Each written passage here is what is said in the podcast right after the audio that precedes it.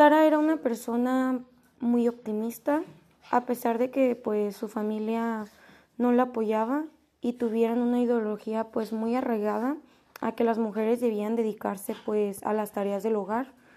Eh, sus padres ponían muchas excusas para que ella pues no terminara sus estudios, pero era una persona muy capaz, pues ya que a pesar de las dificultades que tuvo para lograr estudiar, siempre siguió adelante, logró terminar su carrera en Cambridge y ser una persona pues muy exitosa y logró escribir su libro sobre su vida. Eh, su hermano la apoyó bastante, dándole ánimo para seguir con sus sueños. Intentó sostener la relación con su familia y sus estudios, pero pues no pudo. Y me parece muy importante su proceso de descubrimiento personal.